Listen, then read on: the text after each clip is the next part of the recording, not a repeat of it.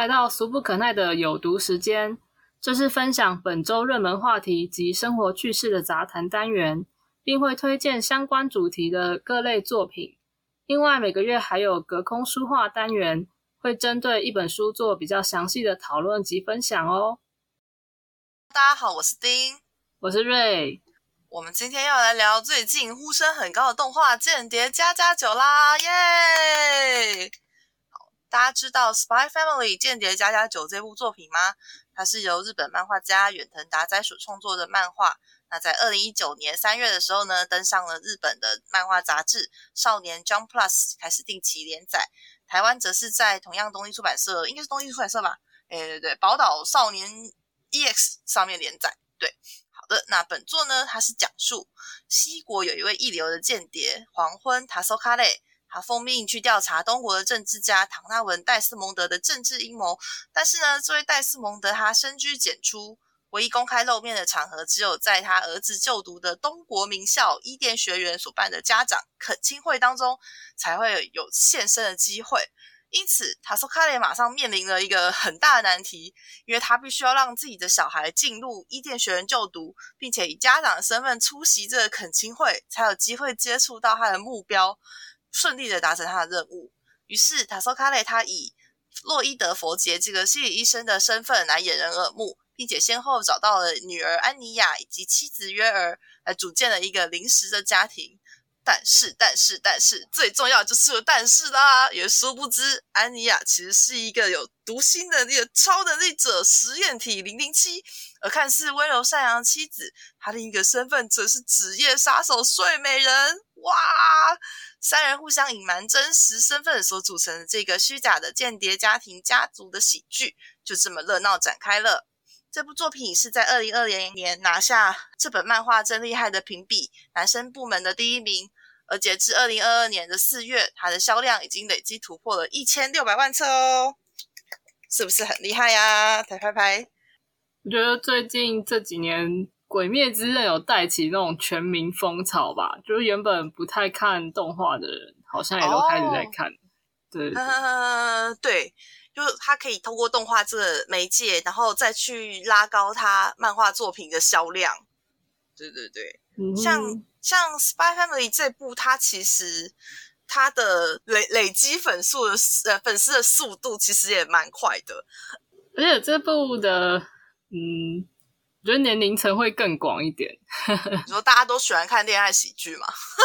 是这样吗？对，而且他的就是他也没有那么多血腥的画面啊，或什么的。对，相对少啊。那比较偏喜剧，然后比较小一点的小朋友也可以看，感也可以看。而且安妮也好可爱哦，对，融化他的表情，对，他是一个不分男女老少直接秒杀的可爱，怎么会这样？真的超级 Q。我觉得他这部虽然分在少年漫画，但是我觉得女性观众应该占了很大也很大一部分。其实我甚至怀疑他的女生观看人数搞不好还会比男生多。嗯，因为很帅啊，因为洛伊德很帅啊。没有没有，里面里面很多角色都还蛮蛮不错的，我自己也很推。对对对对，嗯嗯。可是其实说真的。我对远藤达哉这一位作家，就是漫画家，他我其实不是那么熟诶，因为他真的不是很有名，他好像一直以来都是默默无名的类型，然后直到《间谍加加九》就是 SP 这一部红了之后，大家才会反往往回去翻他的经历，说哦，原来他曾经有出过什么，还是我比较孤陋寡闻嘛？因为我我最早读到他的书，其实不是《Spy Family》，而是他其他的短片，对。我看的时候就只是直接是《Spy Family》了，对，而且还是看到介绍才去看的。哦，可是我觉得很多漫画家都是某一部突然有名以后，大家才会去翻他前面的作品。那其实事实上，前面作品确实看起来都没有出名的那一部来的完整啊。嗯，就有点像是练习累积到了一个程度，他突然集大成了。对对。可是说实话，我觉得他这一本出来的时候，他的分镜跟画图的表完呃完整程度就已经很高了诶，因为很多出名的，他的画工可能都还不见得很好，反而是在他出名的那一部之后，就是后半期才会感觉比较稳定、比较漂亮。但他这一本从第一本开始就已经感觉画面很完美，大手。对啊，从第一本开始，对，就是一个稳定的作画，然后分镜也很流畅。尤其我特别喜欢他那个呃武打戏的部分，就他虽然是一个恋爱家庭喜剧，对对对，但是他在这些以外的画面，他的武打动作就是真的很扎实，让你很像在看少年漫画这样子。对啊，对啊，但他我觉得他的画面又很干净，有很多少年漫画画面会。我觉得杂线很多，看了会比较累。但他你说像《咒术回战》嘛，杂杂线。对对对，其实很多都是啊，那个 那个什么，呃，很有名的那个《进击的巨人》也是啊。但《进击的巨人》已经有点个作者个人特色，对对，已经变成他的特色了。对对对，他个人画风就是那样。像是《One Piece》，我呃。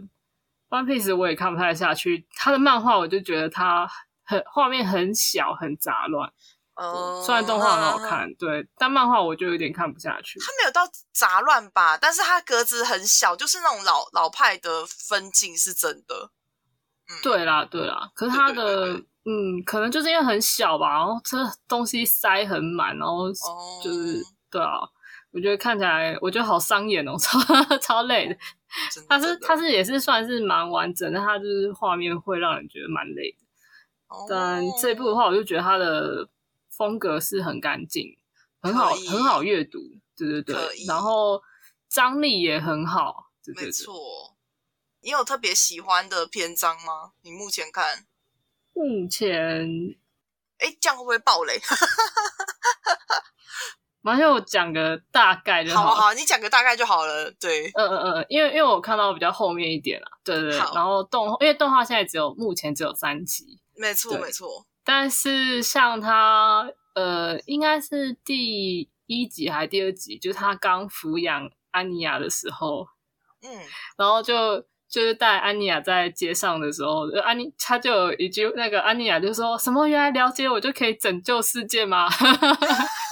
就 就是这种很小小的那种反差，我就觉得这种对话很可爱。对，然后我觉得他在这部作品里面也很多次传达出，就是黄昏在心里面想说：“天啊，照顾小孩或是陪伴小孩比拯救世界还要累那种感觉。”他 其实他其实是一个无所不能的超强的间谍。然后就看到利落的完成各种任务，但是一遇到育儿的，就是照顾阿尼亚这一块，对我就 觉得好笑那个反差。嗯，可是我觉得这确实也是很多父母的心声，就是他们可能在自己的工作职场领域都可以做的非常完美、非常好，但是就是当他们面对一个就是无法沟通的小孩的时候。他们真的会觉得超级累，这些事情都比那个很困难的工作还要还要劳累，还要心累的感觉，对对对，真的真的，呃，我很喜欢他，就是类似像这样子的内容。OK，那我个人比较有印象的应该是他跟约尔求婚的那一段，这段动画已经播出了，所以我觉得应该可以讲一些下。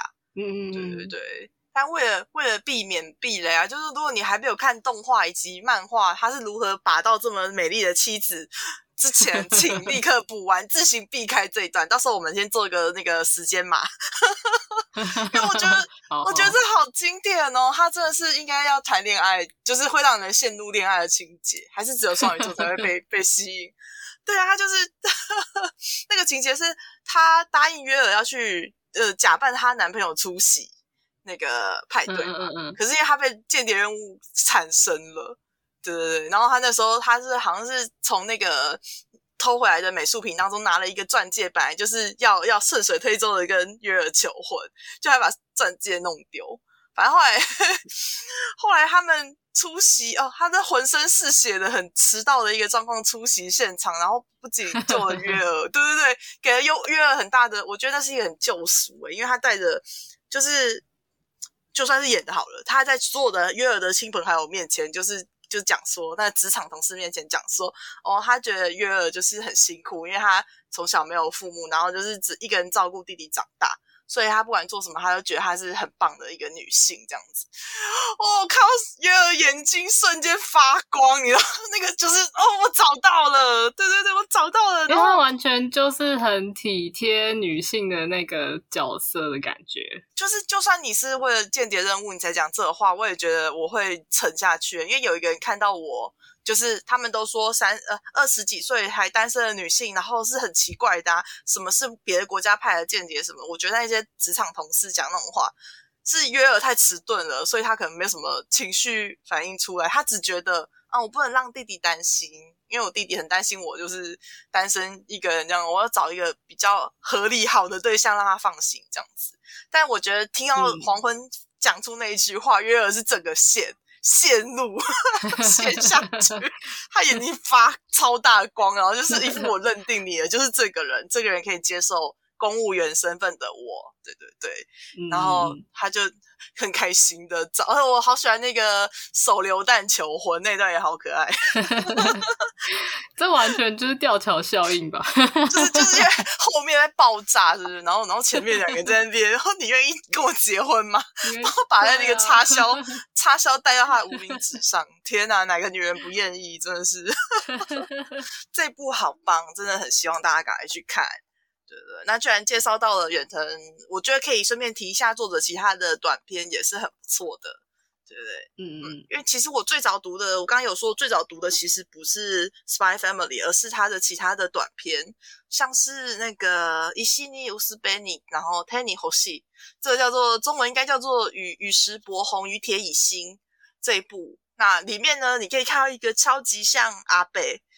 洛伊德阿北的男主，超 级超级有有很像阿贝吗？我觉得没有那么阿贝吧。其实他就是个 大叔，大叔，对对对，就是，但我都叫阿贝洛伊德，因为我觉得那个造型很很像阿贝洛伊德的一个骑士大叔，跟梅杜莎小孩的故事。然后那个梅杜莎小孩，我也会一直觉得很像安妮亚。就是有一些个性上，对对对，天真可爱的地方。那它是一个温馨又有点洋葱的奇幻故事，这是其中一篇。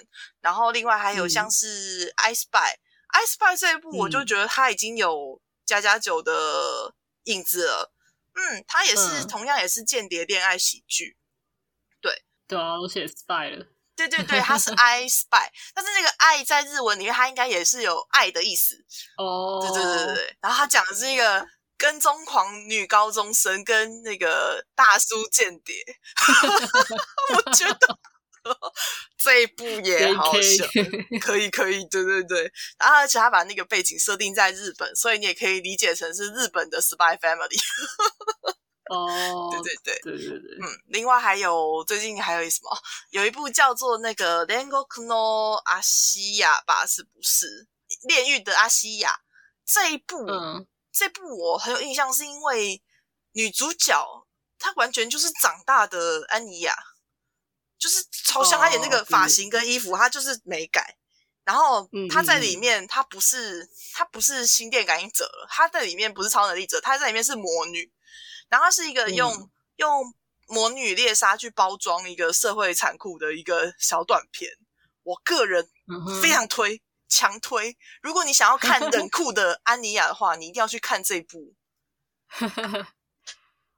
对，我我有看到那个你说那个第一个那个与石与石博红雨铁以心，对对对，那个梅杜莎小孩的那个 那个图图，对对对，是不是？他那个，因为他头发都是蛇，对，然后。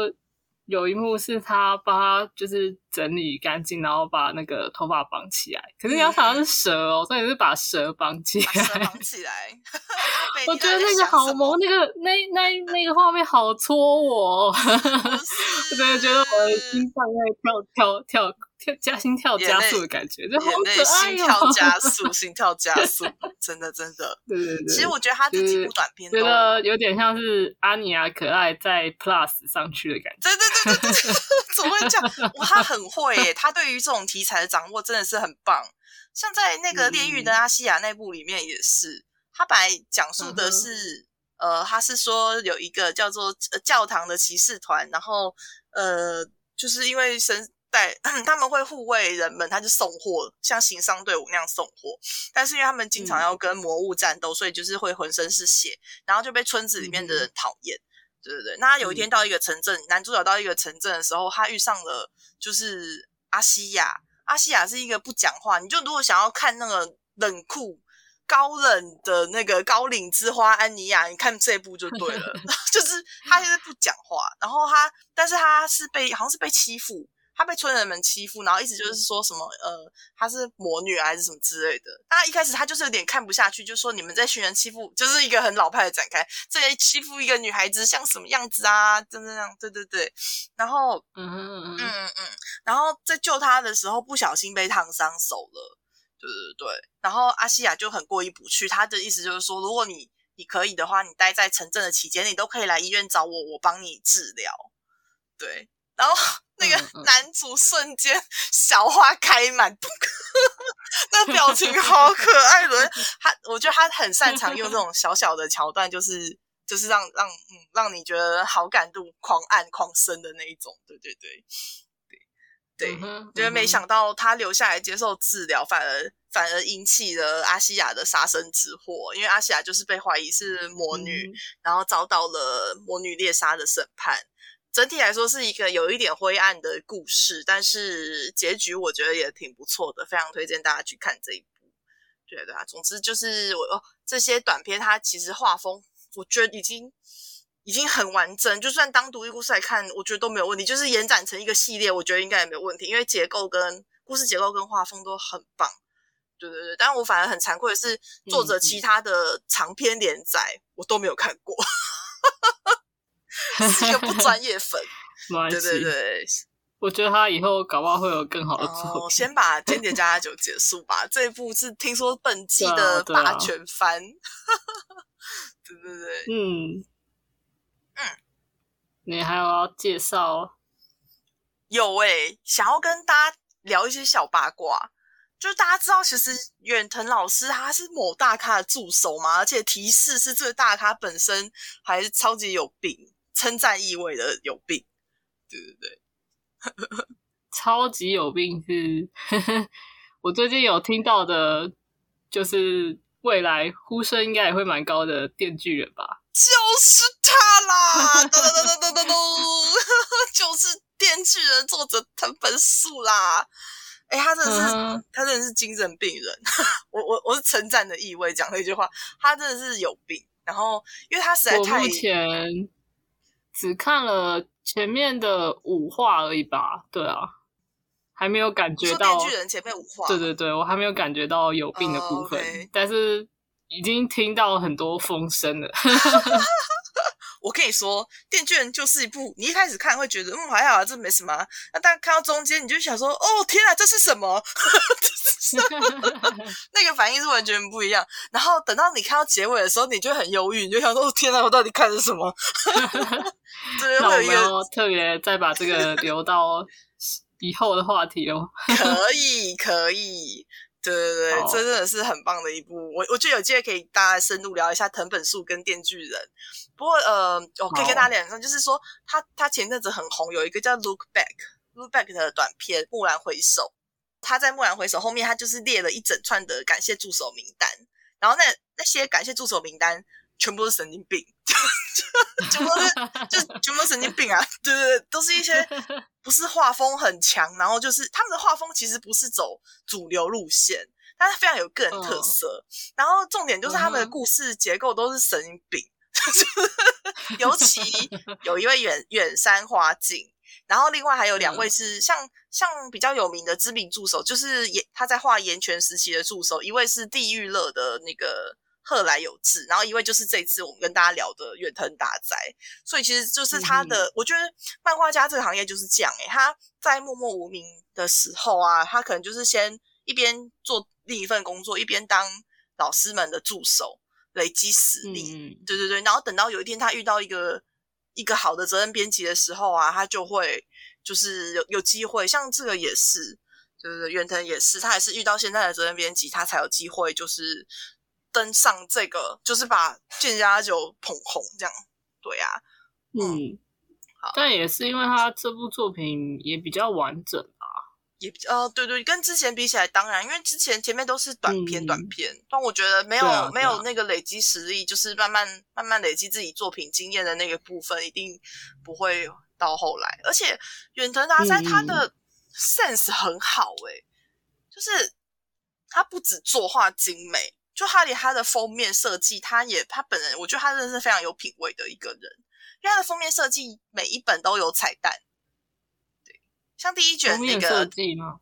对对对，封面就是你在漫画漫画的封面可以看到第一卷的单行本，他他的沙发椅，那个洛伊德佛杰，我们那他收开来做的那一张沙发椅，黑色然后有铁杆子的那那个沙发椅，他是法国设计师那个。的一个经典款，那叫什么？乐科比翼的那个 LC Two 沙发单椅，就经典经典设计家具。对对对，然后第二卷的安妮亚佛杰他做的那个棉花糖沙发也是，他是美国是工业设计师乔治尼尔森的 Marshmallow Sofa。那这个棉花糖沙发它是有获得红点设计奖。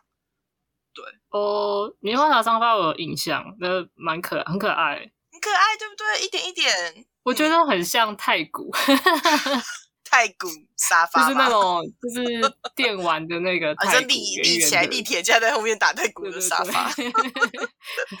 哦，还好它不是叫太古沙发，因为如果它叫太古沙发，应该没有人要买，就很童趣啊。哦，对了，对，但但据说是那个工业设计师本人，就是乔治尼尔森，他他就说他小时候吃棉花糖的灵灵感。然后才想想的设计这个马须曼沙发这样子，对对对，手法很棒。然后好，第三卷我自己也还蛮喜欢这个的，是啦确实哦，是吗？我不会发发文没有那么熟啦。它同样也是获得红点设计奖的云朵云朵单椅，云朵单椅它对它是美国设计师。Charles Ray Emily 的这个夫妻所创作的，然后因为他的那个流线仪，他是想要以云朵的流线来表现出女生的那个优雅的姿态，是要配上我们可爱的，不是可爱，这已经超越了可爱，美人约尔佛姐，我觉得很很适合诶，它就是一个这很有睡美人气质的一张椅子。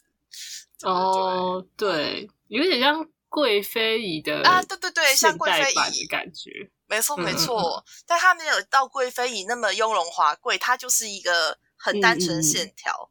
对我觉得某一方面也可以表现出约尔的个性，因为他其实不是不是那么深层有有什么企图的杀手，他当职业杀手是为了，刚刚也说过嘛，是为了照顾弟弟。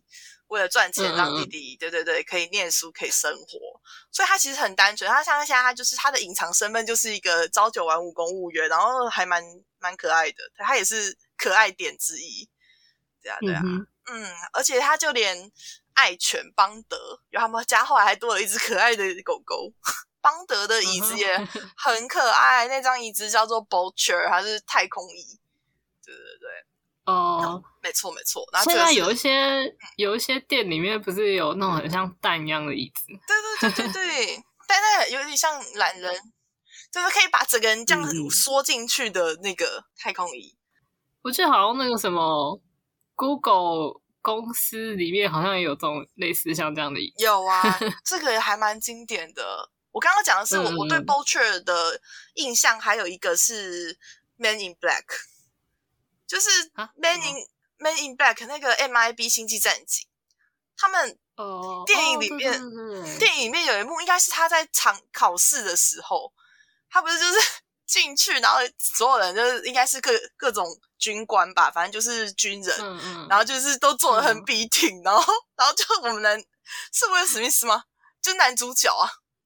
嗯嗯嗯，对对对，他就是他就进去，然后他是一个纽约城那种烂也不是烂警察，就是很随便的警察，对对对，那种那种样子，然后就痞痞的，然后就所有人都用一个很很困难的姿势在写那个问卷，然后他就去搬那个椅子，然后把整个人缩到那个 b o c h e r 里面，然后很爽的写，然后还跨脚这样。他好像有有一张海报就是坐那个椅子嘛。对对对对对对对，所以我对 b o c h e r 最最初印象其实是太空椅。因为我一直觉得那个、嗯那就是基地基地会出现的椅子。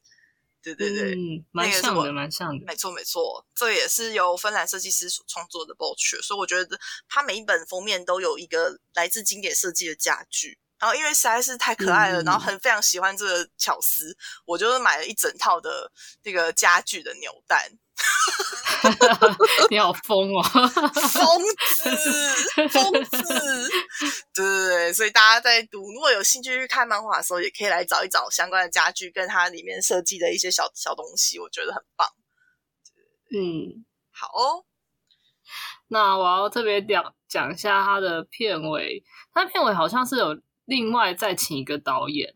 那 呃，导演部分我没有我没有查那么多资料，但我个人非常喜欢它片尾的拍摄，嗯，然后我觉得它的片尾有很多很 detail 的细节啦。首先就是它的画面看起来是有四个黑角，所以有一点像是用望远望远镜在看的那样子。然后还有像是里面有那个蒙德里安的格子画，他在串场的时候，对对对，就像可能就像你说，他就是很有品味。我觉得它里面就是很有很有巧思吧，就是可以把这些东西融融在里面。设计感很强，真的很强。对对对，但我不确定这个是导演的 idea 还是作者的 idea。对，然后他在呃片尾切换场景的时候，也会有一种从二 D 画面，然后突然呃转成三 D 画面的那种感觉，就是有点像是以前我们讲那个火车从电视机里面跑出来的那种风格。哦，对对对对，然后我觉得最喜欢的是它那个有那个霓虹灯的元素。我觉得霓虹灯在我们这个世代，就是港片之后，已经有点慢慢消退，因为霓虹灯越来越少。但是我觉得蛮妙的是，我觉得在最近几年的动画里面，反而看到霓虹灯的元素被用的蛮好的。呃，觉得在以前的动画有点做不出那个效果，然后近期的动画就比较可以做得出来。技术可能也有差吧。以前的动画想要展现这样的画面，可能没有办法，太烧钱。